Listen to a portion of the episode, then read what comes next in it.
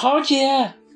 小林也惊喜地叫出声，一把拉住我：“怎么是你呀？你怎么来了？”我，我，我神经错乱的眼冒金星，连说话都不利落了。你们认识啊？齐树离很好奇。是啊，我们是好朋友。小林高兴地说：“你不记得了，齐总？我们都在一起吃过饭，当时你也在场的。”他指的是那次在邂逅餐厅用餐的事。那时候都是各为其主，眨眼功夫就换了位了。米兰成了耿墨池的助手，小林成了齐树礼的秘书。这一切正应了那句话：世事难料。考儿姐，小林亲热地挽住我的手，喜上眉梢，满脸天真。你还不知道吧？我上次应聘的那家公司就是齐总的公司，我是他的秘书。不过当时我可不知道，正式见面后才发现我的老板原来就是齐总。你说巧不巧？是很巧，看来我们还挺有缘的，考儿。齐树礼借题发挥，目光炯炯，很自然地靠近我。是，是挺巧的。我也很自然地侧了侧身子，说话还是结结巴巴，还没从巨大的震惊中回过神。人生真是一出奇妙的闹剧，你唱罢他登台，这还没落幕，那出又开场了。这样一种混乱无常的游戏，真不知道是悲剧收场还是喜剧结尾。反正事到如今。我想抽身是不可能的。你现在工作还好吧？我稳定情绪后问小林：“挺好的，齐总很关照我。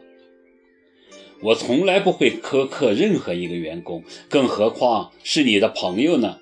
齐树林笑容满面地看着我，又对小林说：“不过不努力的员工可是怕我的。”小林俏皮地眨眨眼。乐呵呵的笑，一旁的英芝也笑。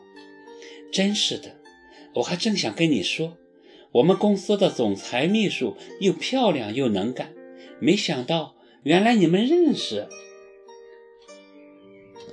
真的，把英芝给忘了，他现在不也是齐树礼手下的员工吗？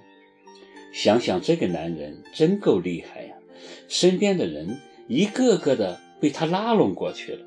最后还剩谁是他的障碍呢？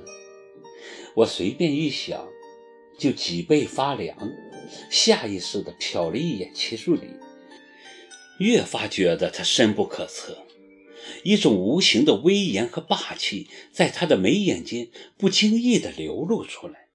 此刻，我想敬而远之都不可能了。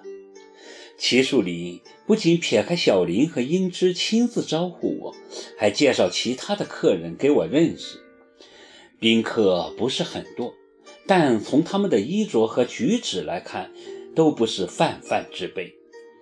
我看着那些华衣丽服、谈吐优雅的男男女女们，感觉很局促。齐树礼每介绍一个人，我都要礼貌的微笑。才一会儿。我就感觉脸部肌肉酸胀不已，于是我选择了逃离，趁人不备撤到了二楼。二楼没有人，连空气都觉得自由了些。主卧室的门是开着的，我探头一看，惊呆了，也是满室的紫。家具是白色的，被单、沙发都是很协调的紫。床对面的墙上挂着一幅抽象画，也有凌乱而生动的字。更让我称奇的是，通往露台的门没有用窗帘，而是挂着紫色水晶珠帘。湖面的风徐徐吹来，珠帘就随风舞动，清脆悦耳的叮咚声让人莫名的感动。这是谁的设计呀？我走过去，用手轻抚珠帘，水晶折射出的光芒让满室生辉。我忍不住走出房间，来到开满白玫瑰的露台上。那些玫瑰将整个露台布置得芬芳四溢，而露台下的湖水碧波荡漾，茂密的水草让整个湖面平添一种野趣。如果是有月亮的晚上，站在露台上看水草、听蛙鸣，一定又是另一种意境。我又举目看了看四周，在莫愁居的旁边和湖对面还有两栋风格相似的小楼。旁边的那栋要稍大，有三层楼，屋顶是尖尖的，有点欧式的风格，没有伸出来的露台，但有一个内置的圆形阳台，很精致。湖对面的那栋也是两层楼，样式跟莫愁居更接近。唯一不同的是，露台更大，在石柱的支撑下，一直延伸到水面上。想必那栋楼还没卖出去，感觉不到住了人。倒是旁边的这栋是肯定有人住了的。阳台的鲜花开得甚是灿烂，因为跟莫愁居仅隔着道篱笆，我几乎可以闻到花香。你在这儿啊！我还到处找你呢。英芝不知什么时候来到我身后。